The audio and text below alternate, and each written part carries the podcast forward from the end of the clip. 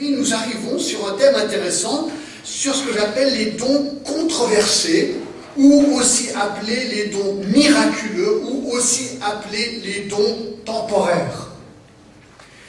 Et alors je vais en Corinthiens 12 parce que le don des langues, et aujourd'hui nous allons regarder qu'un don, le don des langues, ou avec l'interprétation des langues. Et la semaine prochaine nous allons continuer, d'accord, avec le don des miracles et le don des guérisons. Il y avait trop à dire aujourd'hui, donc je vais, je vais faire qu'un un, don aujourd'hui. Mais il apparaît dans 1 Corinthiens 12 et le verset 10, d'accord? Alors en fait, il commence parce qu'il y, a quatre listes de dons spirituels dans la Bible. Romains 12, on a regardé. 1 Corinthiens 12, à partir du verset 8, en effet, l'un est donné par l'esprit une parole de sagesse, un autre une parole de connaissance selon le même esprit, un autre la foi par le même esprit, un autre le don des guérisons par le même esprit, un autre le don d'opérer des miracles, un autre la prophétie, un autre le discernement des esprits, et maintenant regardez, et un autre la diversité de langues, et un autre l'interprétation des langues. Alors le sujet des langues est tellement d'actualité aujourd'hui, parce que vous savez que le monde évangélique est assez divisé sur ce, sur ce il m'a semblé judicieux de l'aborder tout seul aujourd'hui. D'accord? Alors, avant d'aborder le sujet, j'aimerais vous expliquer mon arrière-plan personnel. Je pense que vous devez comprendre mon contexte pour pouvoir comprendre comment je vais aborder euh, ce sujet aujourd'hui. Alors, je recule un petit peu dans l'histoire. Lorsque j'avais 19 ans, et j'ai rencontré Jésus-Christ personnellement dans une rue à New Delhi en Inde. J'étais hippie à l'époque, vous connaissez mon histoire. Je ne connaissais absolument rien de la Bible. Quelques jours plus tard, donc je venais de rencontrer Christ le 2 novembre 1976, quelques jours plus tard, je rencontre d'autres chrétiens à Goa en Inde et ils m'ont invité de vivre avec eux pour pouvoir grandir dans ma foi. Ben, J'étais absolument ravi. Ils étaient très aidés pour Christ, pour sa parole, il me faisait mémoriser énormément de versets, donc c'était à grosse dose. Hein. Je lisais beaucoup la Bible, je mémorisais beaucoup de versets. C'est comme si je buvais à la source. C'était absolument génial. C'est comme si je buvais le jet d'eau tous les jours. D'accord? C'était une période merveilleuse pour moi. Ces chrétiens m'ont beaucoup, beaucoup aidé dans mes premiers pas avec Christ. Alors les réunions de prière étaient particulièrement intéressantes.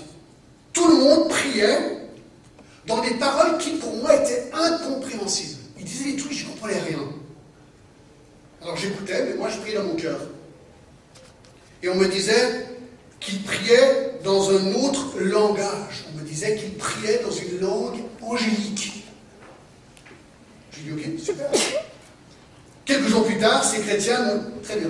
Ces chrétiens m'ont expliqué qu'il y avait quelque chose que je devais comprendre sur la Bible, ce qu'ils appelaient le baptême du Saint-Esprit. Alors, j'ai dit, ok, moi je connaissais rien, j'ai dit, super. Alors, ils m'ont montré Acte chapitre 2, que je n'avais jamais vu de ma vie. Et ils m'ont dit que je devais maintenant être baptisé du Saint-Esprit. Et que le résultat serait que moi aussi je parlerai en langue comme eux, et comme les chrétiens dans Acte 2. Ben, j'ai super. Pour moi, les choses étaient simples. Si c'était dans la Bible, c'est ce que je voulais. C'était pas dans la Bible, bien sûr, je voulais pas. Moi, la Bible, c'était, depuis les quelques jours que je connaissais le Seigneur, c'était mon truc. J'aimais la Bible. Donc tout me semblait cohérent. Je ne voulais qu'être rempli pleinement en Christ, rempli du Saint-Esprit, baptisé du Saint-Esprit. Je n'avais aucune raison de douter ce qu'il me disait. Alors là, sur la plage de Goa, ils ont prié pour moi. Et là, j'ai demandé au Saint-Esprit de me baptiser. Et là, ils m'ont encouragé de parler en langue. Alors, j'ai commencé à parler en langue comme eux. Ils étaient ravis. Mais quelques jours ont passé, et là, je vous partage vraiment la, vérité. Hein. Honnêtement, je me demandais s'il y avait quelque chose de pas tout à fait juste en moi. Car je me rappelle très bien ce que je ressentais, c'est-à-dire que je ne ressentais pas du tout cette puissance particulière suite à cette prière pour le baptême du Saint-Esprit. Et honnêtement, lorsque je parlais en langue, je faisais comme eux, j'avais plus l'impression que je me forçais de parler en langue qu'autre chose. Je n'avais honnêtement pas l'impression que je me faisais porter par le Saint-Esprit qui était supposé agir en moi et qui était supposé me faire parler en langue. Pourtant, je savais que j'étais vraiment converti. Je savais que Jésus-Christ, quelques jours avant, était rentré dans mon cœur. J'étais pardonné de mon péché, j'étais sûr que j'avais la vie éternelle, que si je mourais ce soir-là, j'irais au ciel. Ça, c'était sûr et certain. Je savais que j'étais converti. Mais honnêtement, j'avais l'impression que dans ce truc qui s'appelle le parler en langue, que je me forçais pour être comme eux. Car si je ne parlais pas en langue, alors je me disais qu'il conclurait sans doute que je n'avais pas été baptisé dans le Saint-Esprit, qu'il ferait de moi peut-être un peu sous-chrétien.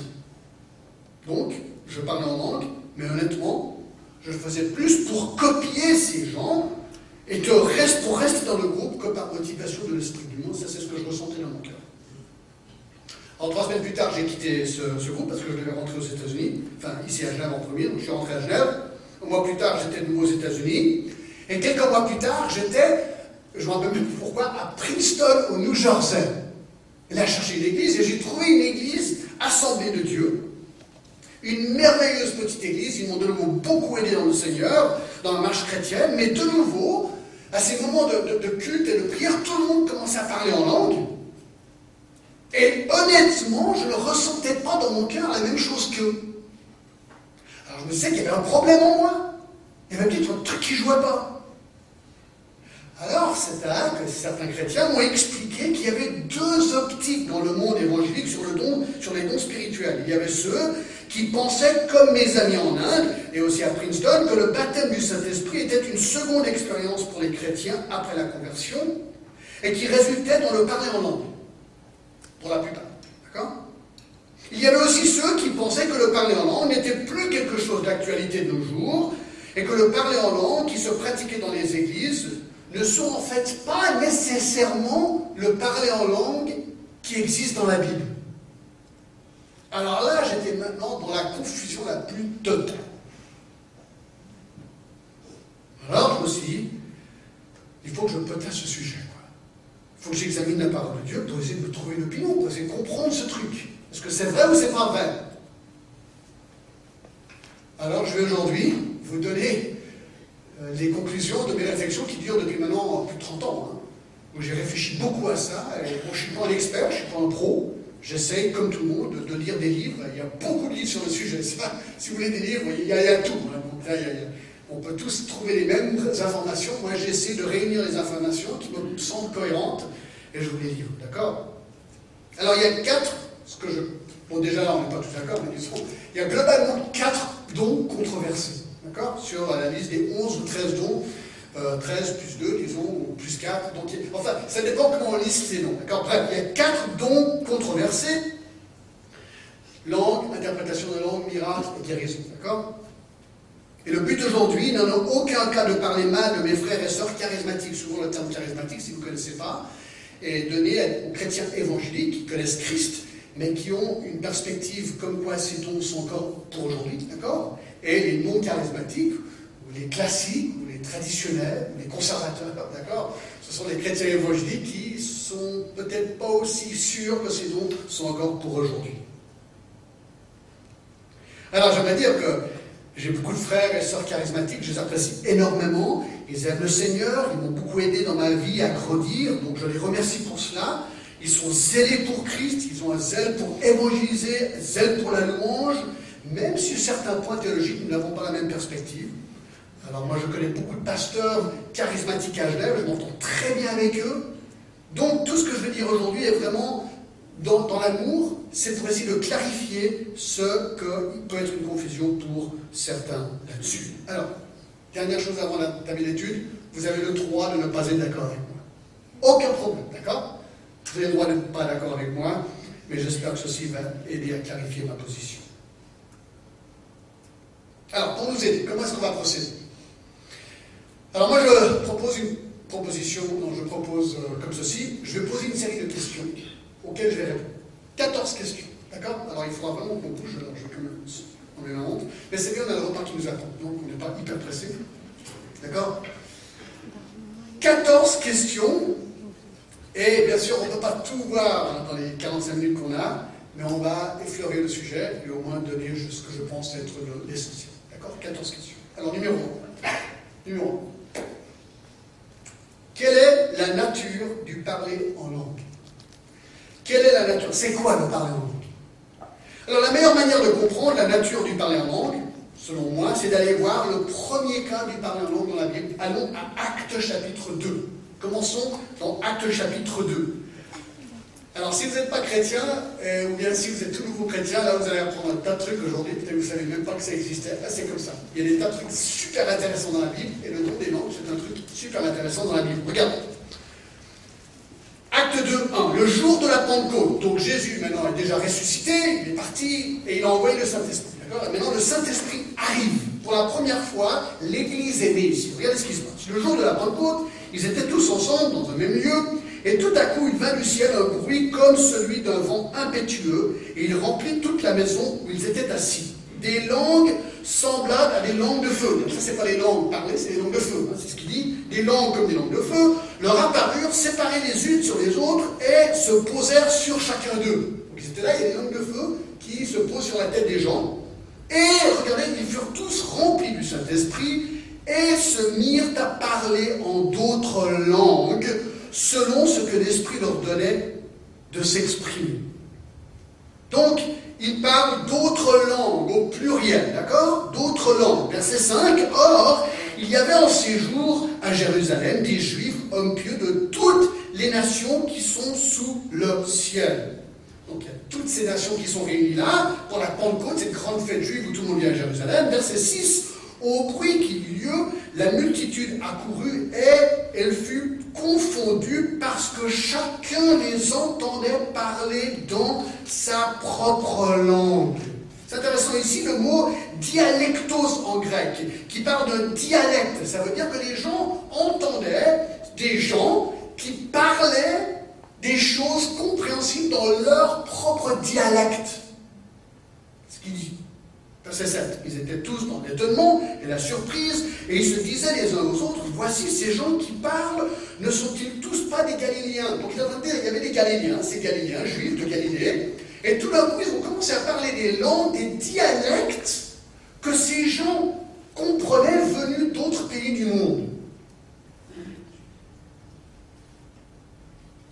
Alors regardez au verset 8. Et comment les entendons-nous dans notre propre langue à chacun, dans notre langue maternelle. Ben, c'est clair.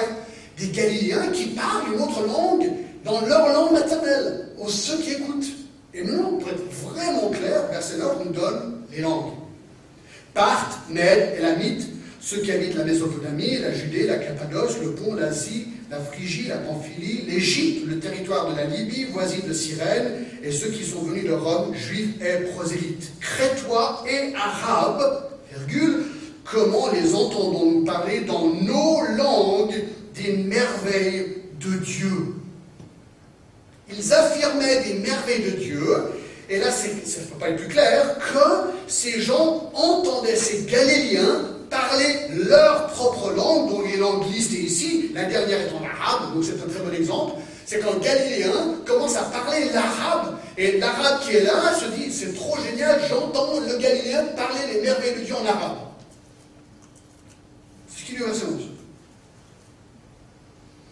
Ils étaient tous dans l'étonnement, ne sachant que penser, ils se disaient les uns aux autres, que veut dire ceci? Mais d'autres se moquaient, disaient ils sont pleins de vadou. Bah ouais, t'as il y a un Galiléen qui commence à parler en arabe. Ils disent, mais t'as il va flipper ou quoi? C'est normal.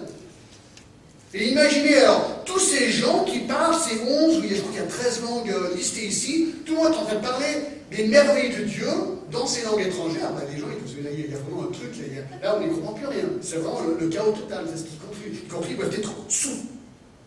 À quoi Pierre répond, mais voir, il est 11h du matin,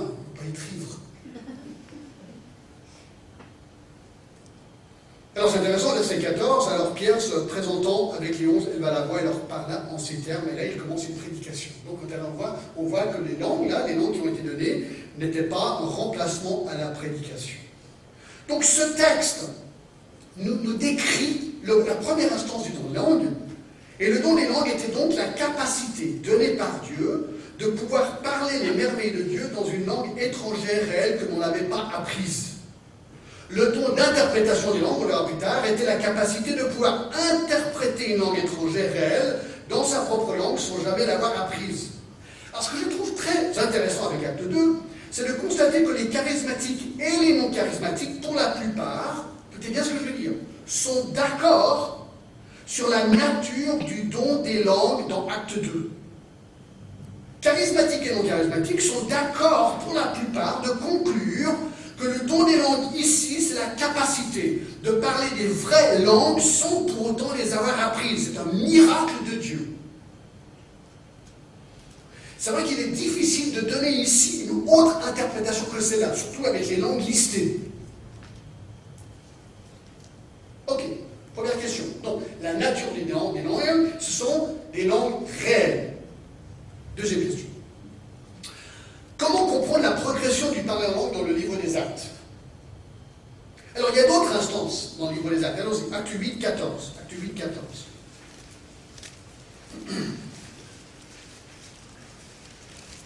Alors, les apôtres qui étaient à Jérusalem, ayant appris que la Samarie avait reçu la parole de Dieu, la clé ici, c'est le mot Samarie. Alors, qu'est-ce que vous savez entre les Juifs et les Samaritains Est-ce qu'ils savaient ou est-ce qu'ils ne savaient pas trop? Ils se détestaient. Or, intéressant, un évangile maintenant pénètre la Samarie. Acte 8 nous dit, hein, ça devait arriver. Alors, les Samaritains reçoivent la parole de Dieu, donc ils se convertissent. Ils envoient Pierre et Jean. Alors, Jérusalem dit, oulala, ça chauffe là-haut a des Samaritains qui reçoivent Christ, euh, c'est pas tout à fait comme ça qu'on l'a compris. Alors ils envoient Pierre et Jean pour, vérifier ce qui se passe. Verset 15, ceux-ci arrivaient chez les Samaritains, prièrent pour eux afin qu'ils reçoivent le Saint-Esprit. Donc, ils ont reçu la parole de Dieu, conversion verset 14. Deuxième expérience, ici, verset 15, ils reçoivent le Saint-Esprit. On est d'accord, on y reviendra aussi. Car ce n'était pas encore descendu sur aucun d'eux, ils avaient seulement été baptisés au nom du Seigneur Jésus. Alors Pierre et Jean leur imposèrent les mains et ils reçurent le Saint-Esprit. Donc c'est le deuxième cas langues qui se produit en Samarie. Les Juifs haïssent les Samaritains, ils étaient une race mixte, mais ils sont évangélisés, et c'est vrai que c'est un peu compliqué d'évangéliser ton ennemi. Bref, c'est ce qui se passe ici. Ils se convertissent, ils reçoivent l'évangile, les apôtres sont envoyés pour confirmer que l'évangile avait bien pénétré les Samaritains, et alors, à l'arrivée des apôtres, ils reçurent le Saint-Esprit. Alors, le texte ne le dit pas, mais moi je le présuppose qu'il est probable que les Samaritains ici aient parlé en langue. Et vous le verrez dans quelques instants, d'accord? Je pense qu'ils ont parlé en langue, exactement de la même manière qu'il de parler en langue dans Acte 2 à Jérusalem. Pourquoi? Parce que les Juifs haïssaient les Samaritains. Il leur fallait une preuve concrète comme quoi ces Samaritains convertis faisaient aussi maintenant partie de l'Église. Si le même miracle a eu lieu chez les Samaritains qui eu à Jérusalem, il y a eu un lien direct et clair. Vous allez voir encore plus clair dans Acte 10. Allons-y dans Acte 10. Regardez Acte 10. Après la Samarie, l'évangile atteint le monde des gentils, donc des païens, des romains, disons si on veut, d'accord? Et Corneille, c'est l'homme clé. Au verset 1, il y avait à Césarée un homme nommé Corneille. Alors Corneille, c'est un romain centenier de la corde italienne, donc ce qu'on appelle un païen ou un gentil. Verset 44, nous avons ceci. Comme Pierre, donc Pierre va, il une étude biblique, il se convertit. Il est dit verset 44, comme Pierre prononçait encore ces mots, le Saint-Esprit descendu sur tous ceux qui écoutaient la parole, tous les fidèles circoncis qui étaient venus avec Pierre furent étonnés de ce que le don du Saint-Esprit était aussi répandu sur les païens. Voilà la clé. Suis dit, mais c'est incroyable quoi. la, parole de Dieu, l'évangile, Perses, les Juifs, bien sûr, ensuite les Samaritains, et maintenant les Romains, les païens, c'est incroyable. Ils se disent, mais ils sont étonnés que le don du Saint-Esprit soit répandu sur les païens, verset 46, car ils les entendaient parler en langue et glorifier Dieu. Alors Pierre dit, peut-on refuser l'eau du baptême à ceux qui ont reçu le Saint-Esprit aussi bien que nous? La clé ici, c'est que le don des langues fait le lien, c'est un miracle donné par Dieu, fait le lien avec ah, ce qui se passe ici, c'est comme ce qui s'est passé à Jérusalem. Donc, ça doit être de Dieu. Je ne sais pas si vous me suivez. Et on revoit ce même, cette même chose dans Acte 19. Alors c'est un petit peu différent, mais c'est pareil, euh, c'est les disciples de Jean-Baptiste qui n'ont même pas entendu parler du baptême du Saint-Esprit, c'est assez intéressant. Au verset 1, pendant qu'Apollos était à Corinthe, Paul, après avoir parcouru les hautes provinces d'Asie, arrive à Éphèse. Il a rencontré quelques disciples et leur dit Avez-vous reçu le Saint-Esprit quand vous avez cru? Et lui répondit Nous n'avons même pas entendu dire qu'il y a un Saint-Esprit. Oui, c'est très intéressant ce texte. Ça montre que le livre des Actes est un livre transitoire. Le Saint-Esprit est venu, mais tout le monde n'a pas appris au même instant que le Saint-Esprit est venu. Ça va prendre du temps que les gens réalisent ce qu'est la doctrine du Saint-Esprit. Alors voilà, ça c'est des gens, ils sont sauvés de l'Ancien Testament. Ah bon, le Saint-Esprit, on ne savait pas. Voilà, c'est ce qu'il dit, verset 3, il dit De quel baptême avez-vous donc été baptisé? Il répondit Le baptême de Jean, Jean-Baptiste. Alors, Paul dit Jean a baptisé du baptême de repentance, disant au peuple de croire que celui qui venait après lui, c'est-à-dire Jésus, sur ces paroles, ils furent baptisés au nom du Seigneur Jésus. Et lorsque Paul leur a imposé les mains, le Saint-Esprit vint sur eux et ils parlaient en langue et prophétisaient. Ils étaient donc environ douze hommes. Ils reçoivent le Saint-Esprit pour la même raison qu'avec Corneille. Il fallait que le même miracle se produise pour eux comme pour les Juifs à la Pentecôte pour prouver qu'ils étaient vraiment bien en Christ. Voilà. Je voulais simplement qu'on regarde dans le livre des actes les instances où il y a le pain en langue. Mais quoi Troisième question. Troisième question.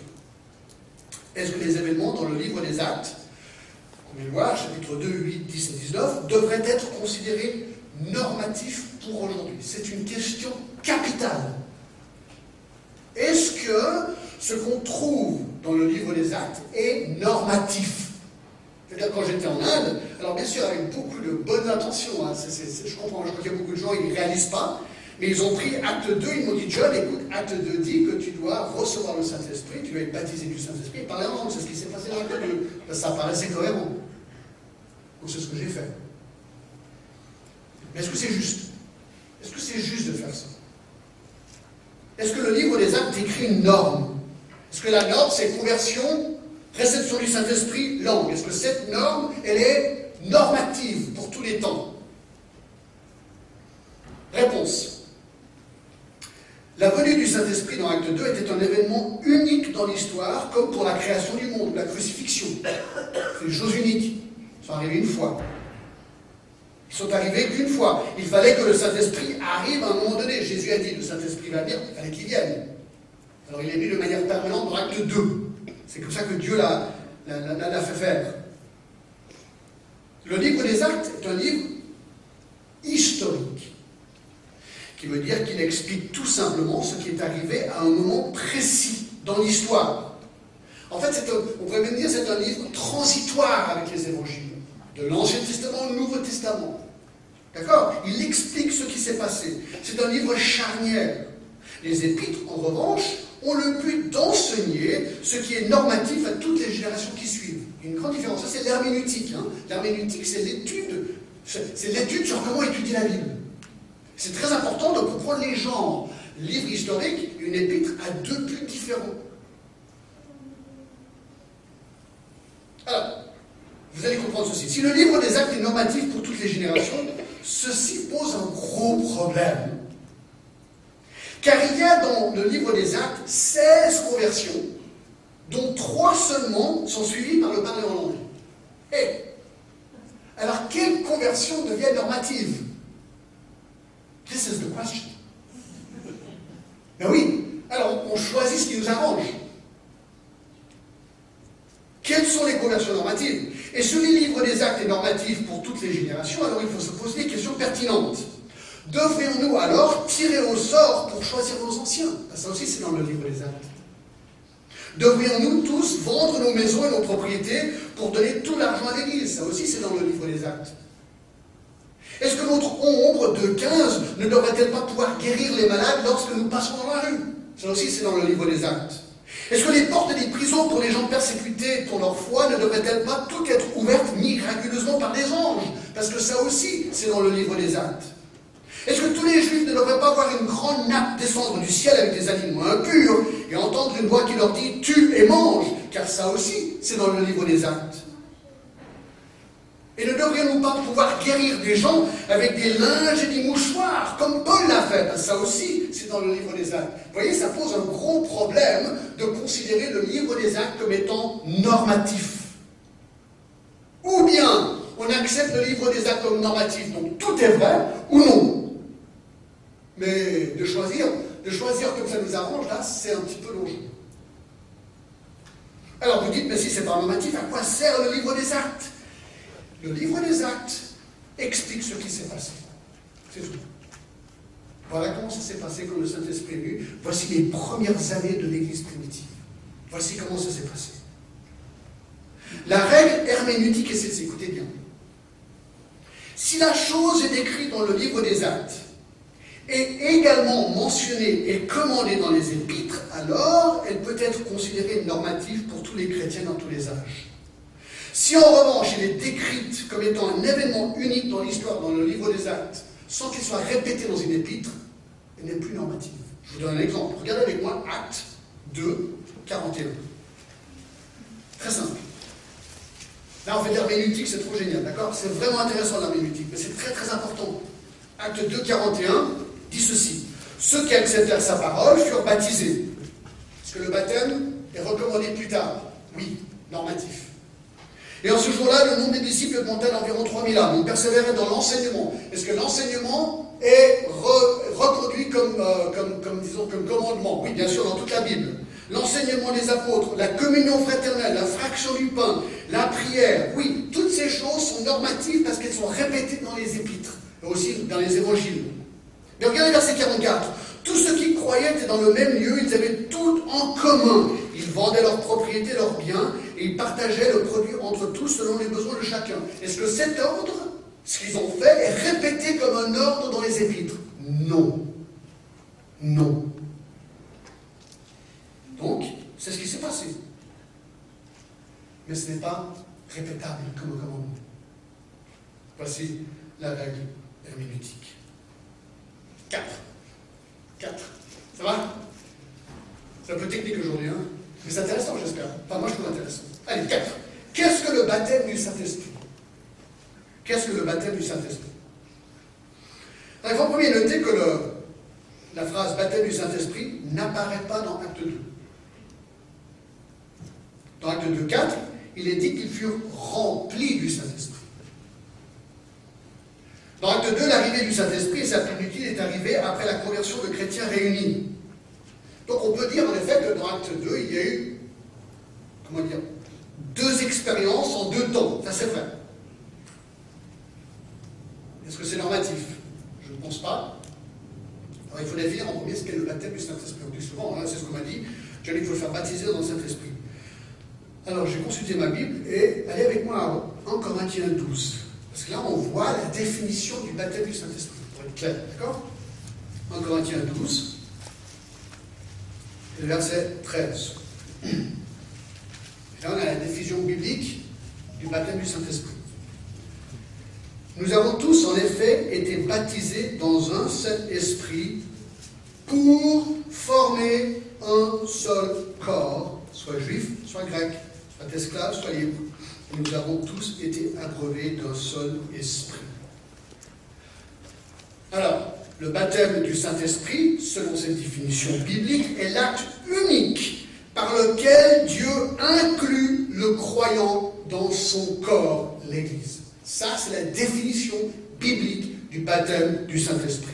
Au moment de notre conversion, nous sommes baptisés dans un seul esprit pour former un seul corps nous sommes miraculeusement et invisiblement intégrés dans le corps de Christ qui est l'Église. Ça, ça arrive une fois à chaque chrétien au moment de sa conversion.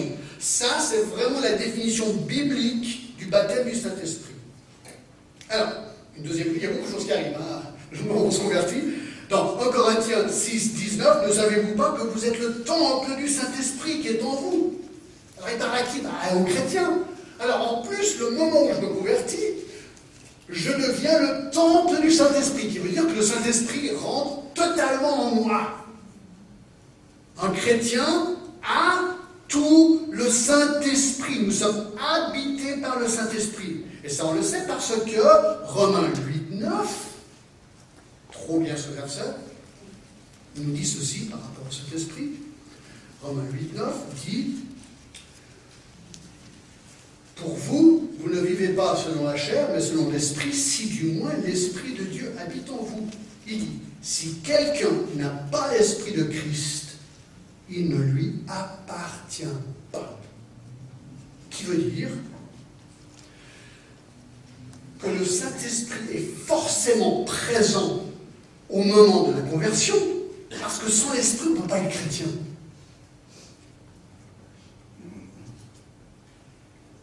C'est clair? Est-ce qu'on reçoit tout le Saint-Esprit ou une partie du Saint-Esprit? Soyons logique. Comment il va se diviser qu'on reçoit la, la moitié de Jésus-Christ Non. Tout le Saint-Esprit vient en nous. Mais alors, qu'en est-il de la plénitude du Saint-Esprit? L'idée d'être rempli du Saint-Esprit Bonne question, je savais que vous alliez la poser. Éphésiens 5, 18 nous dit Ne vous enivrez pas de vin, c'est de l'ébauche, soyez au contraire remplis de l'Esprit. Ça, c'est juste. La plénitude du Saint-Esprit, d'être rempli du Saint-Esprit, une réalité renouvelable chez le chrétien. Alors ça ne veut pas dire que l'Esprit part et il revient. Non, c'est est-ce que nous laissons la place à l'Esprit dans notre vie? C'est ça la question. Celui qui marche par l'Esprit, euh, c'est-à-dire qu'est-ce que, je, est-ce que je laisse totalement la place au Saint-Esprit? Est-ce que la parole de moi, la parole de Dieu en moi prend toute ma place? Est-ce que mon péché, je le confesse régulièrement? Je marche dans l'esprit, je suis conduit, dirigé par l'esprit qui résulte et se manifeste par le fruit de l'esprit. J'ai souvent utilisé l'illustration de ma maison. Si vous rentrez chez moi, vous rentrez dans la porte d'entrée, il y a, l'entrée. Il y a une porte pour le salon, une porte pour la cuisine, une porte pour euh, les chambres à coucher, une porte pour les toilettes. D'accord? Si toutes les portes sont fermées, si vous rentrez chez moi, est-ce que vous êtes dans ma maison? Oui ou non? Oui. Est-ce que vous avez rempli ma maison? Alors pour remplir la maison, il faudrait que j'ouvre toutes les portes, allez vous balader dans tous les placards partout. Voilà ce qu'on ne veut pas parfois faire avec le Saint-Esprit. On dit, voilà, tu es en moi, mais cette porte-là, interdit, interdit, interdit. Ça, tu peux y aller, mais là, c'est interdit. Eh, c'est pas comme ça que ça marche, d'accord? C'est tout ou rien. Et la plénitude du Saint-Esprit, c'est que l'Esprit prend toute la place.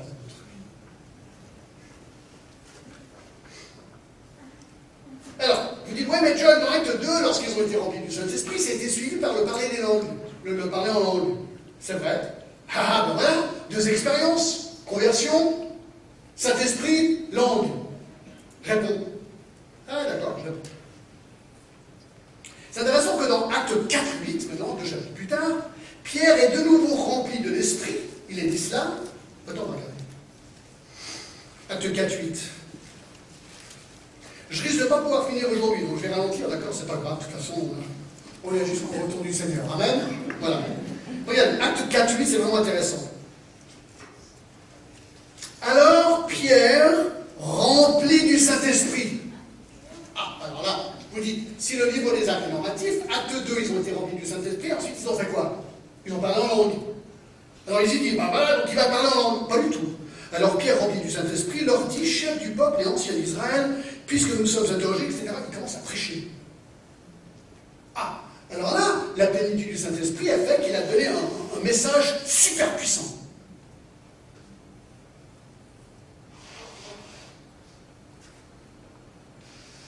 Et dans chapitre 4, 31, de nouveau cette phrase apparaît. Lorsqu'ils eurent prié, le lieu où ils étaient assemblés trembla, et ils furent tous remplis du Saint-Esprit et ils ont parlé en langue. Faux. Faux.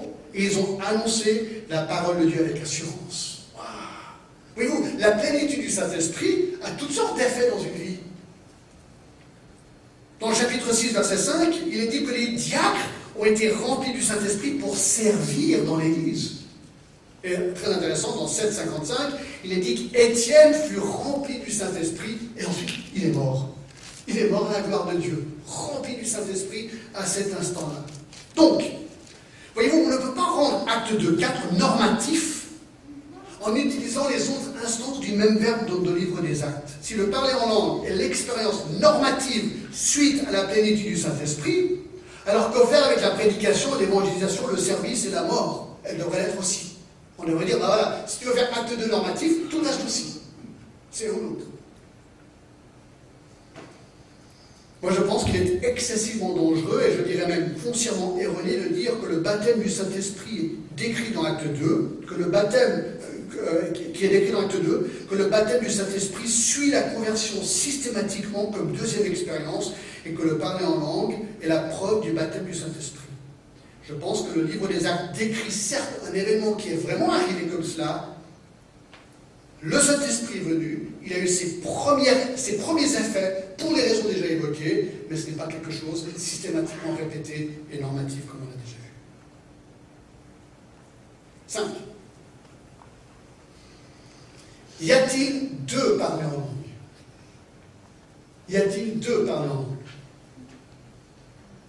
Alors voilà, donc on a défini, euh, selon Acte 2, que les langues étaient la capacité de parler une langue étrangère connue sans l'avoir apprise.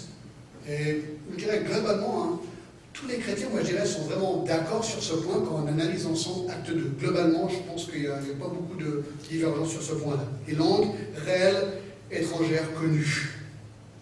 Donc c'est le premier parler. Y a-t-il un deuxième parler en langue alors? Ce qu'on appellerait une langue incompréhensible entre Dieu et celui qui parle en langue.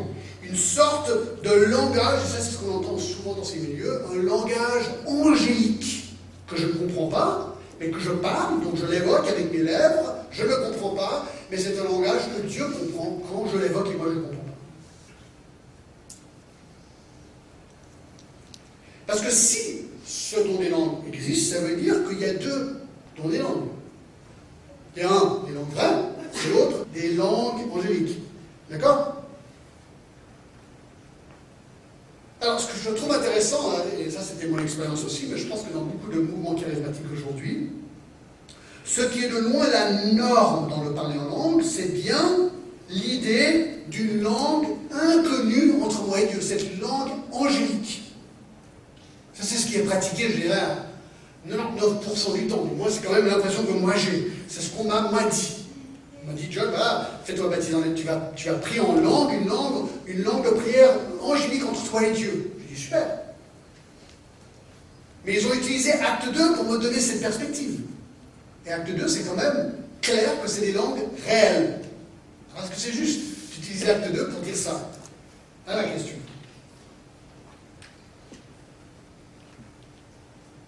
Alors, s'il y a deux par la langue, alors ça, c'est un gros problème herméneutique. Pourquoi? Parce que le mot, dans le mot pour les langues, en acte 2, 4, c'est le, mot glossa, qui est le même mot utilisé dans 1 Corinthiens 14. Tout un chapitre consacré au sujet qu'on regardera aussi. Hein le mot glossa. Alors pourquoi est-ce que c'est important de savoir? Eh oui, parce que qui a écrit acte? Luc. Qui a écrit en Corinthiens? Paul. Quelle était la relation entre Paul et Luc? Mère amis. Ils ont voyagé ensemble, des, voyages missionnaires, des mois, des années ensemble. Alors, ce qui est étrange, c'est qu'il est fort doutable que Luc et Paul auraient utilisé le même mot pour décrire le phénomène du parler en langue avec une signification totalement différente du mot, sans pour autant préciser ces différences. C'est un problème.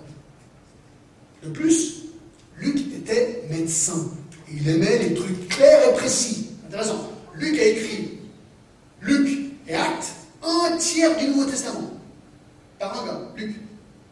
Super précis. S'il y avait confusion sur ce ton, il aurait précisé ces confusions. Alors, peut-on lire en Corinthiens 14, qu'on va faire dans quelques instants, avec la compréhension que le don des langues bibliques est de parler de vraies langues et que justement l'église de Corinthe se faisait gronder par Paul dans 1 Corinthiens? Parce qu'ils utilisaient le don des langues mâles. Justement, le problème à Corinthe, moi je pense, c'est qu'à Corinthe, ils étaient en train d'utiliser le don des langues mâles, c'est-à-dire qu'ils utilisent, en fait c'est ce qui existe aujourd'hui, je pense qu'ils étaient en train d'utiliser un sorte de langage extatique, soi-disant angélique, et Paul les compte, on dit non, c'est pas comme ça que je vais faire des dons Ça, c'est pas juste. C'est pas ça le don des langues. Moi, je pense qu'il est gronde ici. Et une lecture intéressante de 1 Corinthiens 14, ça vous mettez, vous relire chez vous, d'accord? C'est une thèse intéressante, je trouve. Chaque fois que le mot est au pluriel, langue au pluriel, il s'agit du vrai nom des langues, acte 2. Et chaque fois que le mot est au singulier, il y a une ou deux exceptions par rapport à cela, il est probable que Paul est en train de faire une référence aux langues qui se pratiquaient, pratiquaient à Corinthe, en sorte de charabia incompréhensible. Et les gronde par rapport à cela. Alors, justement, allons à Corinthiens 14. 6. 6. Comment comprendre le nom des langues dans 1 Corinthiens 14 Ça tombe bien, non? C'est une transition. Alors, si vous ne savez pas, 1 Corinthiens 14, c'est le chapitre sur les langues. D'accord? Alors, j'ai beaucoup parlé d'herméneutique, mais c'est très important. Il y a une règle herméneutique qu'il faut saisir. La voici. On interprète toujours le complexe par le simple. Je répète. On interprète toujours le complexe par le simple. S'il y a un truc dans la Bible qui est complexe, vous dites, là, je ne comprends pas très bien. Ça arrive, hein Combien de fois est-ce qu'on lit la Bible, vous dites, là, je ne comprends pas trop. Alors tu cherches quelque chose autre dans la Bible qui parle du même sujet, mais qui est clair. Et si c'est clair, tu dis, ah, alors si ça c'est vraiment clair, c'est probable que pour moi est complexe et lié à ce qui est clair. Et que je dois comprendre le complexe par ce qui est clair. Vous me suivez Donc, dans Acte 2, ce qui est clair, c'est que le don des langues, c'est la capacité de parler des langues réelles, miraculeusement, sans les avoir apprises. Alors, dans Corinthiens 14, où ça donne l'impression d'être un peu plus complexe, lorsque le mot langue est au pluriel comme dans Acte 2, on peut se dire, bon, bah, c'est le vrai nom des langues. Lorsque langue est au singulier, on pourrait peut-être conclure qu'il est en train décrire un charabia, la langue inconnue et fausse qu'utilisaient les Corinthiens que Paul gronde. Alors, deuxième règle, ensuite on va regarder ce, chapitre. N'oubliez pas, le but d'un Corinthien, c'est que Paul les gronde. Les gronde. Tout le livre d'un Corinthien. Tout ce qu'il fait. Division, chapitre 3 et 4, euh, procès, chapitre 6, débauche, chapitre 7, mauvaise compréhension de la résurrection, bref. il les gronde. Il gronde cette église. D'accord? Alors ça, c'est important. Parce que quand on arrive à 1 Corinthiens 12, 13, 14, sur les dons spirituels et surtout 14 sur le don des langues, il les gronde ici. Il leur dit ce que vous faites, c'est pas bien. Alors, avec ça, regardez en Corinthiens 14, 1. Cherchez l'amour, aspirez aussi aux dons spirituels, mais surtout à celui qui prophétie. Donc, il n'est pas contre les dons spirituels, c'est important de le noter. En effet, celui qui parle en langue ne parle pas aux hommes, mais à Dieu. Ah voilà, ça c'est la première question. Comment répondre à ceux qui disent, ben voilà, celui qui parle en langue ne parle pas aux hommes, mais à Dieu. Donc Dieu, voilà, c'est une langue, tu ne parles pas aux hommes, mais tu parles à Dieu. Donc ça colle avec l'idée que les langues, c'est une langue étrangère qu'on ne connaît pas. Alors, deux possibilités. La langue, le mot langue est au singulier. Et très intéressant, lorsqu'il dit celui qui parle en langue ne parle pas aux hommes, mais à Dieu. Alors, dans le grec, l'article n'est pas devant le mot Dieu. Donc, on peut tout à fait, de manière juste, traduire à un Dieu. Qui voudrait dire que Paul est en train de les gronder. En effet, celui qui parle en langue, donc un charabia, ne parle pas aux hommes, mais à un Dieu, à un de vos supposés dieux, car personne ne comprend, et c'est l'Esprit qui dit des mystères. Ensuite, il dit au verset 3, celui qui prophétise, au contraire, par aux hommes, les édifie, les exhorte, les console. C'est intéressant, je trouve, comme interprétation.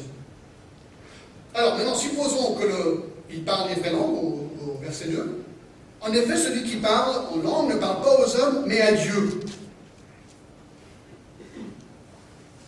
Alors, il dirait, ben, lorsque je parle en langue, en arabe, si je parle en arabe, et je ne comprends pas ce que je suis en train de dire, ben, c'est précisément ce que je fais. Je suis en train de parler à Dieu en arabe, mais je ne comprends pas.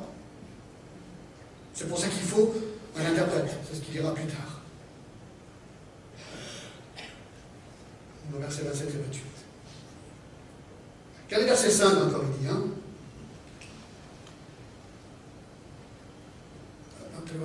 Regardez, regardez verset 4 aussi. Regardez verset 4, il dit Celui qui parle en langue s'édifie lui-même, celui qui prophétise édifie l'Église. Alors, de nouveau, regardez ce qu'il est en train de dire. Le mot est en singulier. Donc, première possibilité, il est en train de dire Ah ben voilà, c'est de nouveau le mauvais don des langues, le don des langues supposées, cette langue étrangère inconnue. Alors, celui qui parle en langue, Corinthiens, c'est ce que vous faites, vous vous édifiez vous-même, vous pensez que, waouh, super, je train de parler en langue, mais vous n'êtes pas en train d'édifier l'Église. Il n'y a que vous qui pensez être édifié par ce supposé dans les langues. Ça, ce serait la première compréhension de le voir.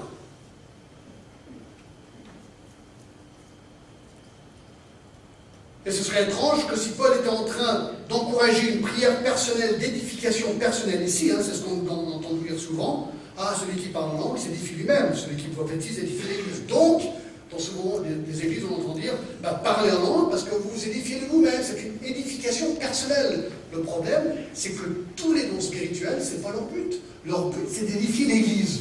Alors pourquoi est-ce que tout d'un coup, ici, Paul est en train de dire, bon, mettez de côté le, truc de l'Église édifiez vous-même, allez-y. Non, il est en train d'égronder ici, c'est exactement ce qu'il ne faut pas faire. C'est l'opposé. Parce que cela voudrait dire que parmi tous les dons, ce serait le seul don spirituel qui n'aurait pas comme but édifier les autres, comme nous disait 1 Corinthiens 12, 7. Non, ces dons doivent édifier l'Église. C'est pour ça qu'il met toujours en parallèle avec le don des langues ici, sans interprétation, la prophétie, la parole de Dieu proclamée, c'est ça qui édifie l'Église. Ce n'est pas un don soi-disant de langue personnelle. Et donc je pense que Paul ici est en train de gronder les Corinthiens. Ils utilisent le mauvais don des langues pour s'édifier personnellement et à tort. Ce n'est pas le but des et moi, je vous dire aussi pourquoi je pense que ça. Regardez avec moi en Corinthiens 12, 1. Écoutez, c'est quand même incroyable de se dire ce qui se passait dans cette église. Corinthe, c'était vraiment une église intéressante. Regardez, regardez, ce qui se passait dans, le culte, pendant le culte. 12, 1. Pour ce qui concerne les dons spirituels, je ne veux pas, frère, que vous soyez dans l'ignorance. Vous savez, lorsque vous étiez païen, vous vous laissiez entraîner vers les idoles muettes selon que vous étiez conduits. Donc il est en train de décrire leur vie avant Christ. C'est pourquoi je vous déclare que personne, s'il parle par l'Esprit de Dieu, ne dit Jésus est anathème, et que personne ne peut dire Jésus est le Seigneur si ce n'est par le Saint-Esprit. Dans leur culte, il y a des gens qui se lèvent. Apparemment, les gens, c'était vraiment un brouhaha, les gens disaient n'importe quoi, n'importe comment. Il y en a qui, se levaient, il y en a qui, quelqu'un se levait pour dire ah, Jésus est maudit. L'autre disait, non, Jésus est Seigneur. Ah, Jésus est maudit. Ah, Jésus est Seigneur. C'était une sorte de brouhaha. Et les choses se disaient comme ça, il y en a qui, rentraient avec leur manière d'adorer vous, et c'était la confusion totale. Paul gronde ici.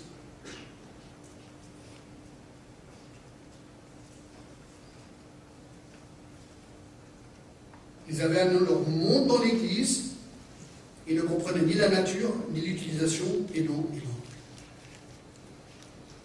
Encore 14, 5. Je désire que vous parliez tous en langue, et encore plus, que vous prophétisiez.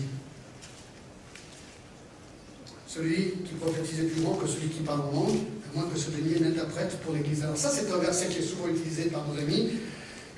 Ils disent, voilà, je désire que vous parliez tous en langue. Alors, alors parlez tous en langue. Puisqu'il veut que tout le monde parle en langue, ça donne l'impression que Dieu veut que tout le monde parle en langue. On est d'accord, non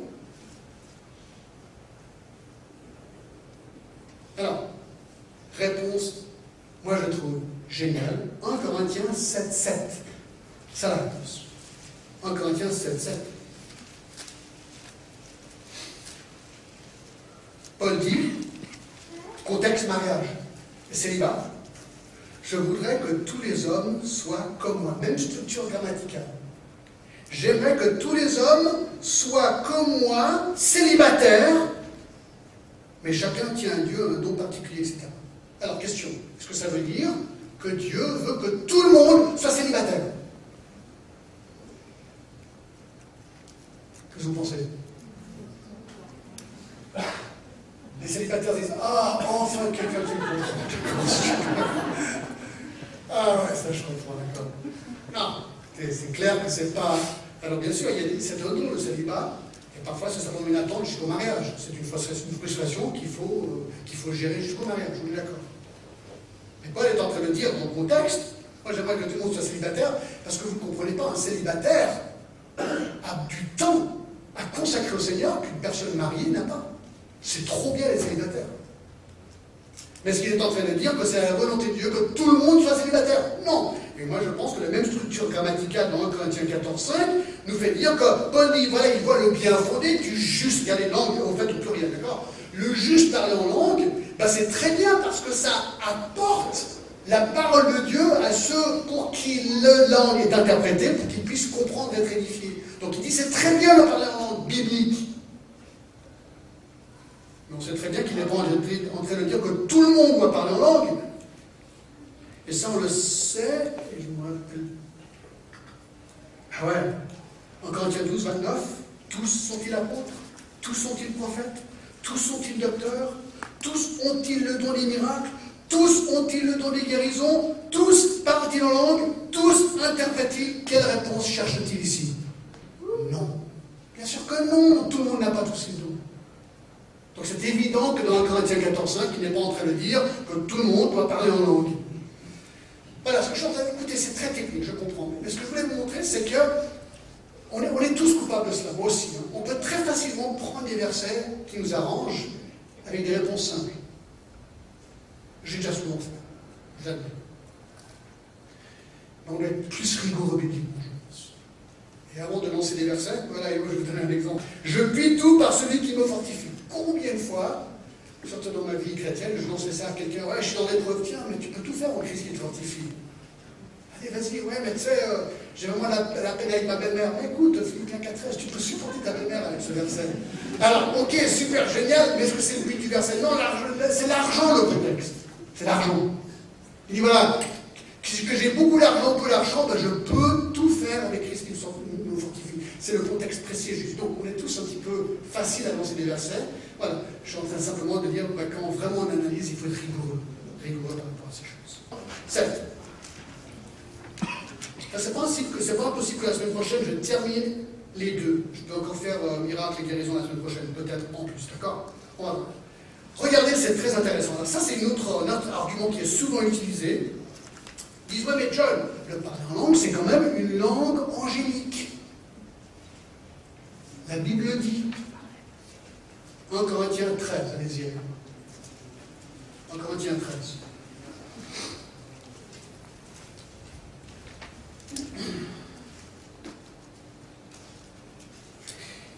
Ah voilà, verset 1. Quand je parlerai les langues des hommes et des anges.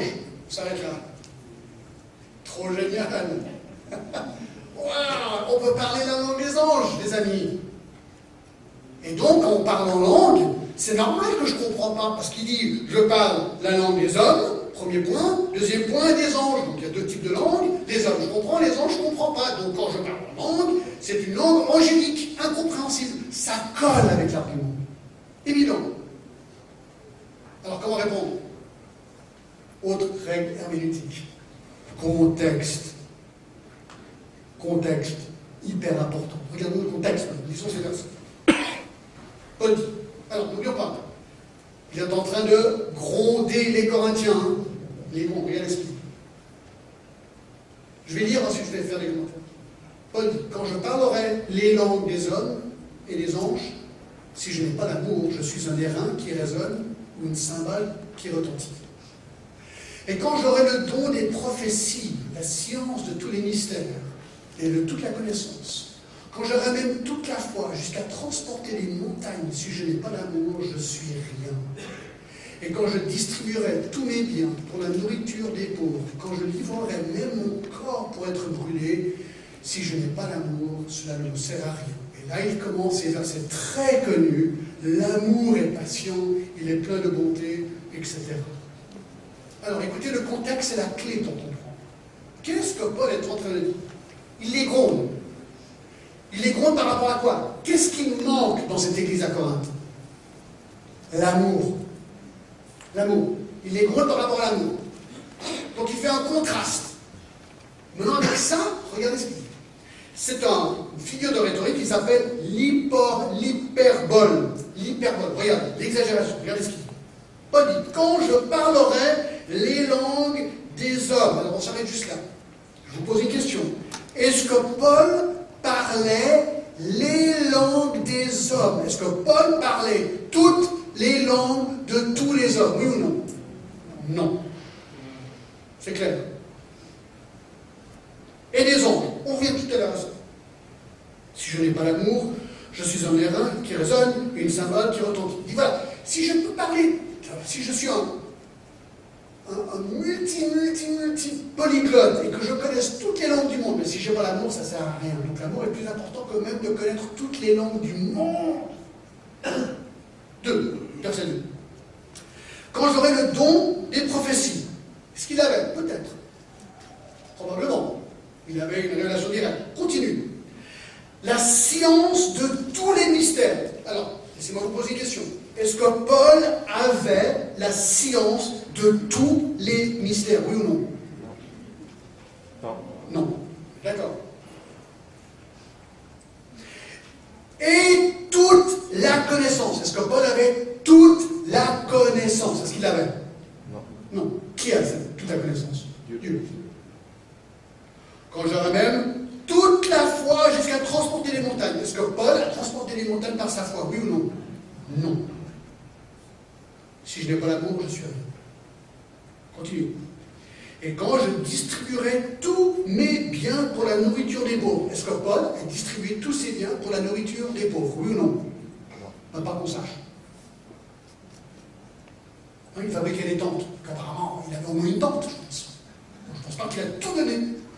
Parce qu'il a donné tous ses vêtements? Je ne pense pas. Si je livrerais mon corps pour être brûlé, est-ce que Paul a livré son corps pour être, brûlé. Si je n'ai pas l'amour, cela ne me sert à rien. Vous voyez ce qu'il est en train de faire ici? Paul est en train d'exagérer. C'est de l'hyperbole. C'est une figure de rhétorique. Il est en train de décrire les choses les plus extraordinaires qu'un homme peut faire et dire toutes ces choses, même si on pouvait les faire, si tu n'as pas l'amour, c'est nul. Et inclus dans ces choses exagérées sont le langage des anges. Quand je parlerai les langages des hommes et des anges, hyperbole, exagération. D'utiliser ce verset, je pense, hein, pour préconiser que le parler en langue est une langue angélique, très dangereux. Très très dangereux. Et dernière chose, regardez Ecclésiaste 6, 3. Autre exemple de cette hyperbole. Ecclésiaste 6, 3.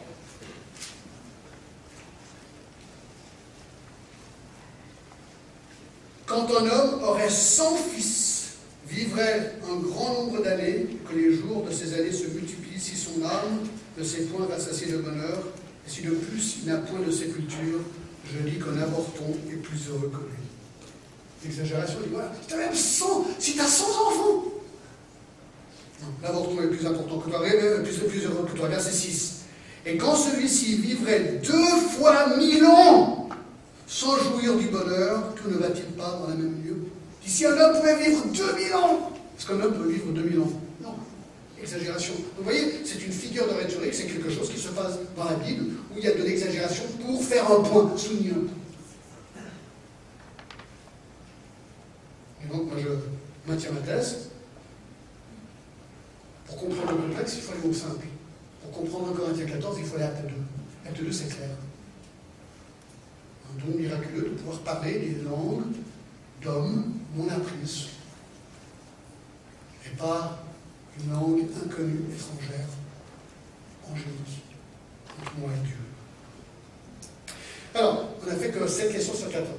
Je vous lis les questions juste pour vous mettre l'eau à la bouche. D'accord Les prochaines questions. Allez, je vous lis les questions. D'accord Vous êtes d'accord Regardez. 8. Ah, parfait. C'est parfait. Le timing était parfait. Le parler en langue n'est-il pas un soupir inexprimable de l'esprit en moi, selon Romains 8, 26 9. Quel était le but du parler en langue? 10. Dans quel sens le don des langues dans Acte 2 était-il un signe de jugement pour les non-croyants? 11. Y avait-il des règles prescrites pour le parler en langue dans l'Église? 12. La Bible n'enseigne-t-elle pas la fin du parler en langue? 13. Qu'en dit l'histoire de l'Église sur le parler en langue? Et 14. Comment comprendre le mouvement moderne du parler? En langue Écoutez, vraiment, j'espère euh, ce matin que vous, voyez mon cœur. Je ne suis pas du tout là pour casser, c'est pas du tout mon intention.